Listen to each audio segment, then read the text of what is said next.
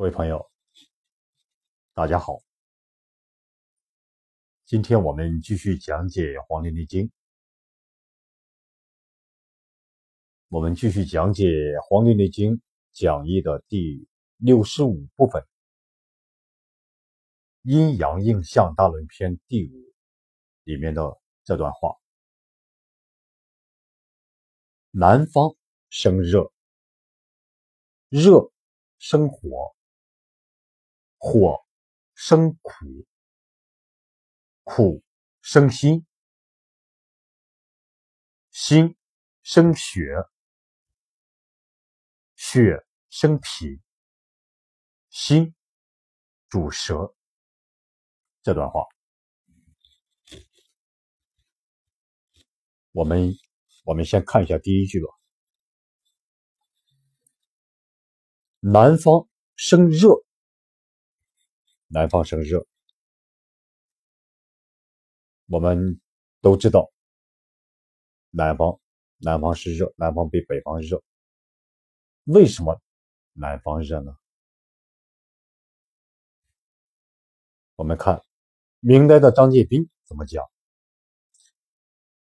张介宾讲：阳集于夏，夏旺于南，南方生热，我们呢可以把张介宾的这个注解理解为这样：阳气，阴阳，这个阴气、阳气，阳气在夏季达到极致，这个阳气在夏季，在夏天的时候，它达到了极致，是。这个阳气最旺盛的，这个阳气最旺盛。阴气在冬季达到极致，是最旺盛的。所以说，阳气在夏季达到旺盛，阴气在冬季达到这个最旺盛，而阳气急于下。这个阳气在夏季达到极致，是最旺盛的，而夏季又在南方最旺。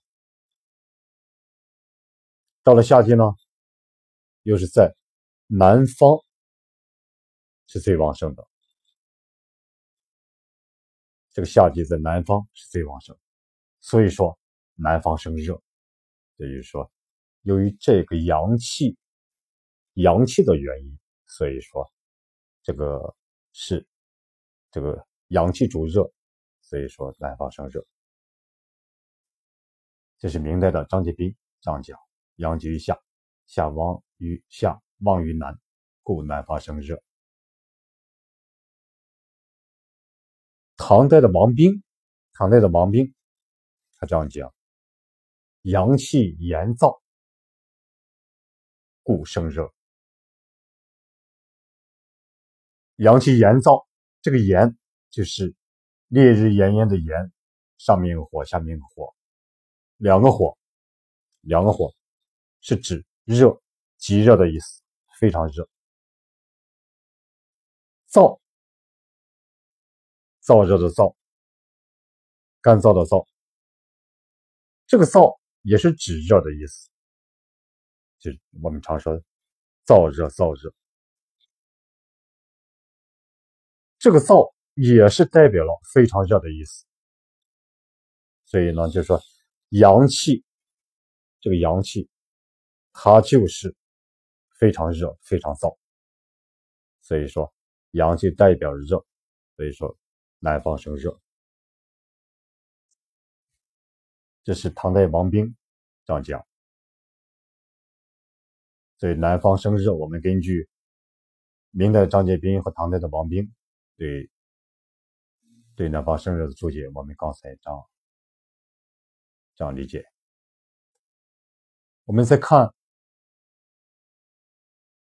下一句：热，热生火，热生火，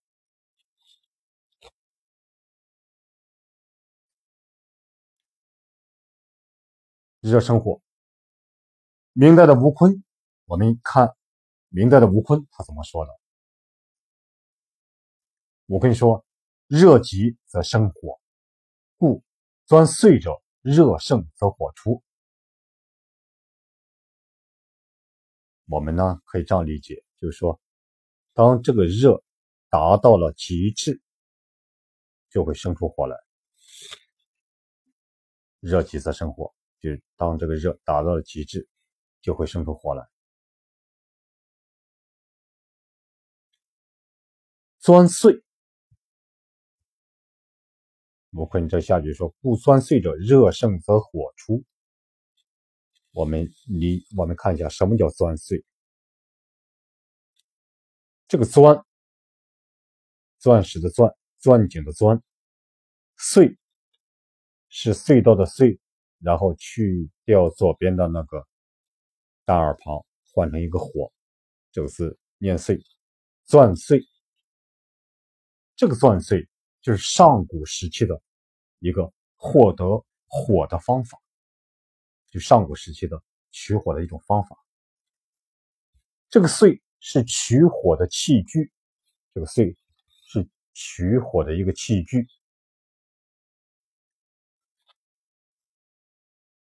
根据我们现在理解，就是说。就是用，就是用这个钻，用钻这个钻木，因摩擦，就因为摩擦生热而爆出火星来，这就我们常说的，常常说的钻木取火。这个钻木取火的原理呢，就是我们大伙应该都明白，就是热极生火，就热极生火。所以说，这就是说热极则生火，所以武会人讲热极则生火。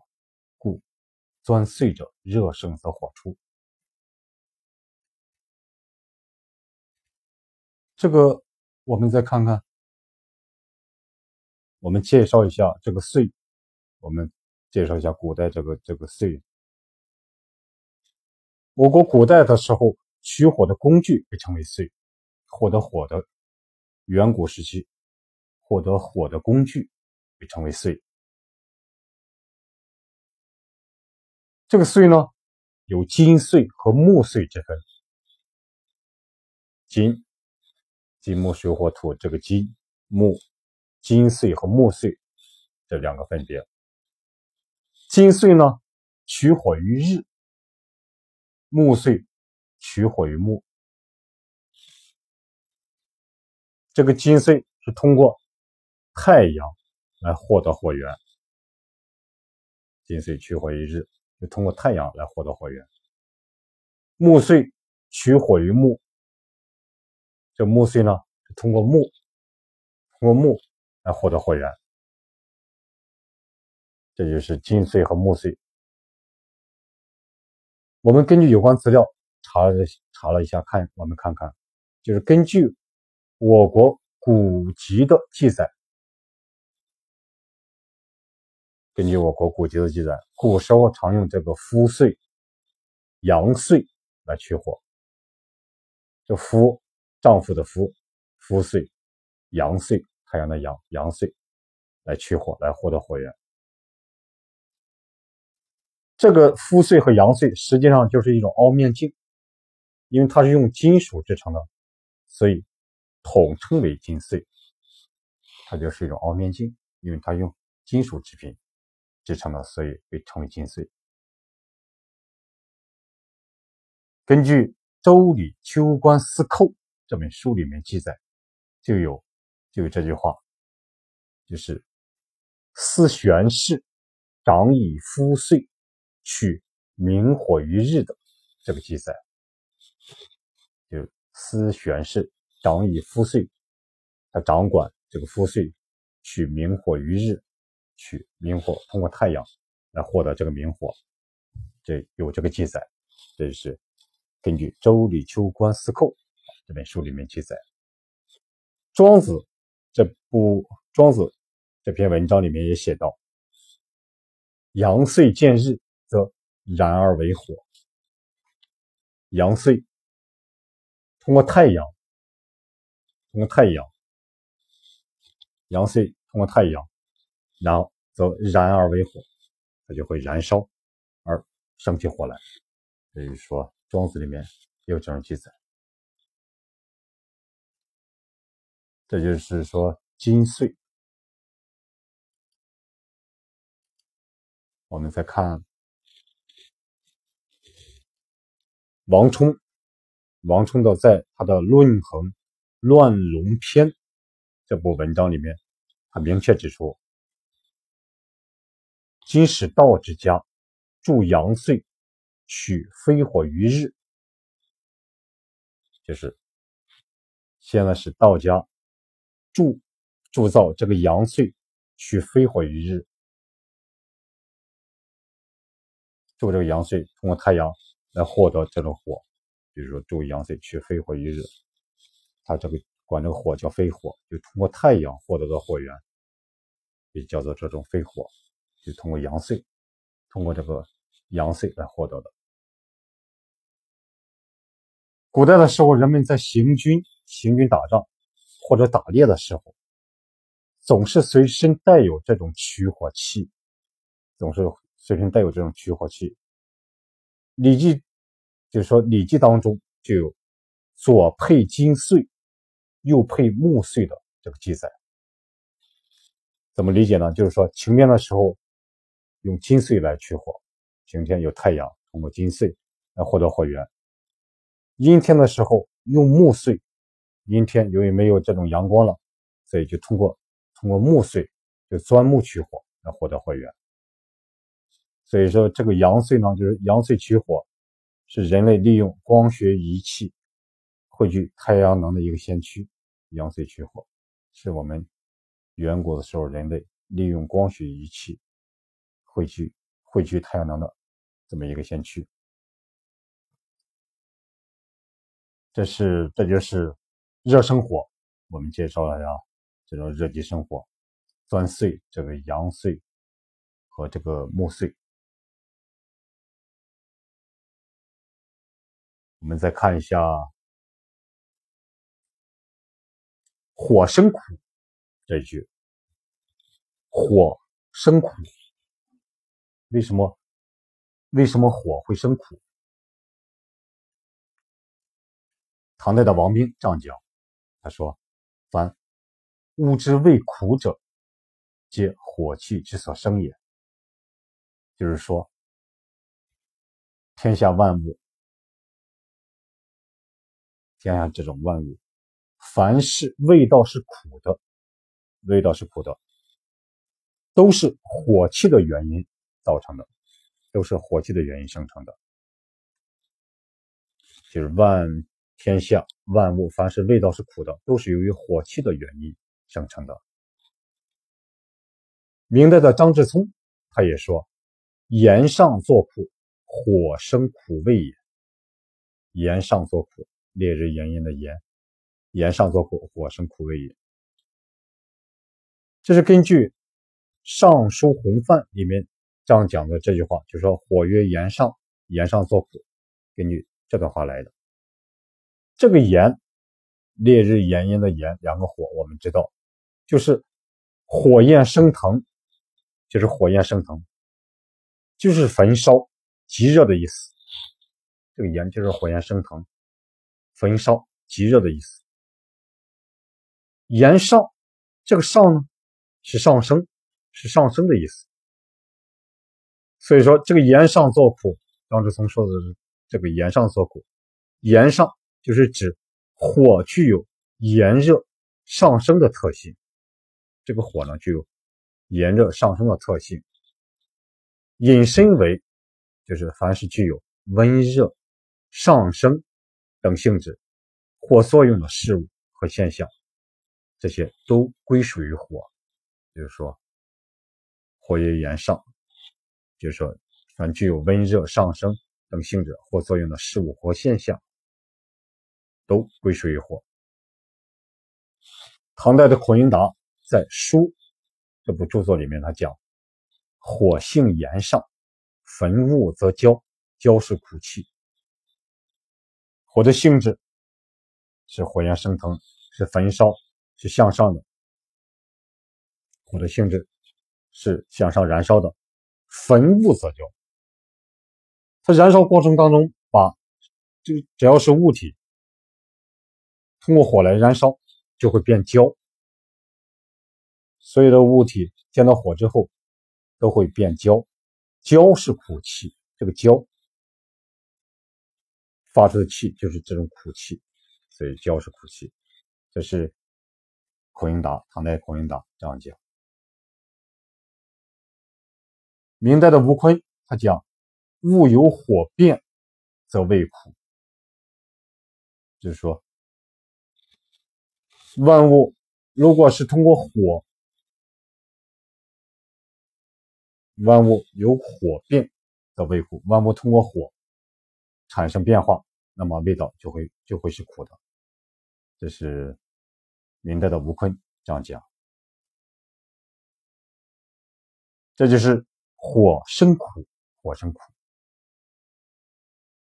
我们再看这句“苦生心”，苦生辛，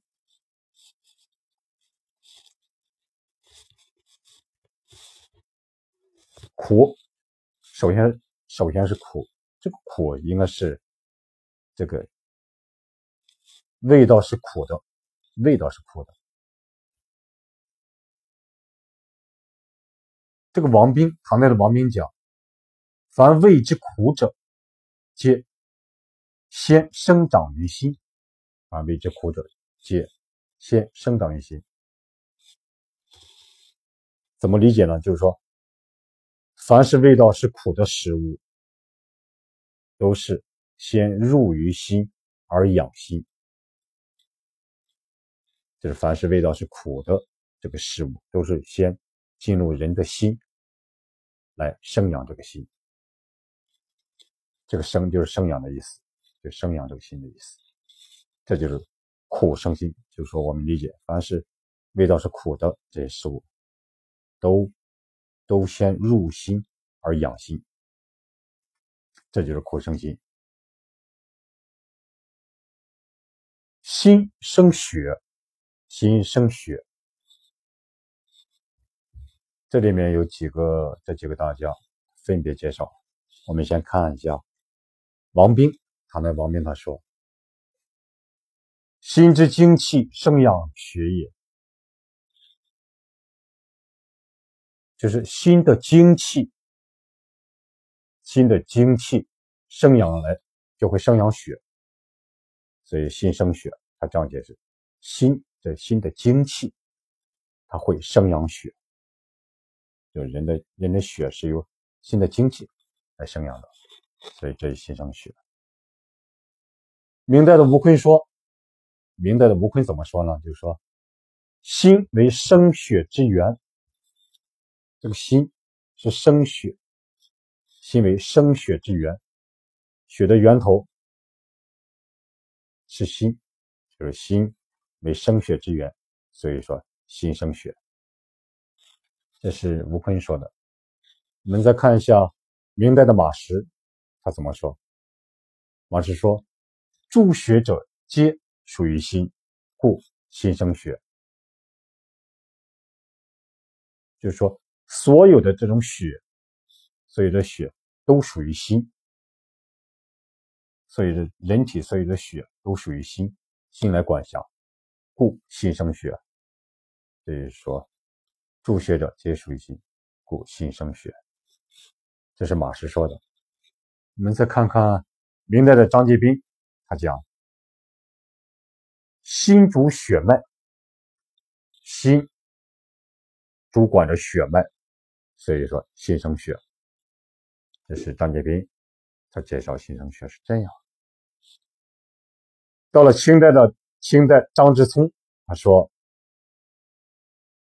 他说心生血是什么意思呢？就是说这个血乃是中焦。”之知，奉心神而化赤，学者神气也。就张之松说，这个血啊，乃是人体中焦的这种汁液。我们知道人体有上焦、中焦、下焦，这个血乃是人体中焦的这种汁汁液，它是一种汁液液体，奉心神而化赤。奉心神就是他通过心神心神的命令而变化为赤色，而变化为赤色，就是说他通过心心神的这种命令而化为赤色。所以说，故学者神奇也。所以说这个，所以说张之松他解释心生学，这个我们可以这样理解，这就是新生学。通过这几位大家这种这种注解，我们就可以这样理解哈。我们再看一下血血生脾，血生脾。这个明代的张介宾他说：“火生土也，血是火，脾是土，所以火生土，就是血生脾，就是就是火生土。我们知道血就归心，所以说心为火，脾呢，脾为土，所以说五行里面火生土，所以说这个就是啊，血生脾就是火生土的意思。”日本的森林之先生他这样讲：“血生脾者，血生养肉之意。”就是说，这个血生脾呢，就是血生养肉，血生养肉这个意思。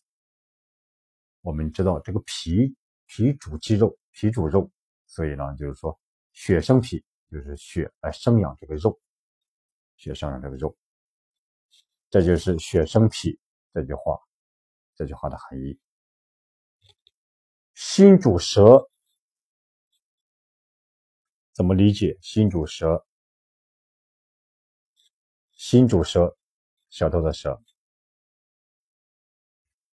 唐代的王冰说：“心别是非，舌以言事，故主舌。”什么意思呢？就是说，这个心能分别是非。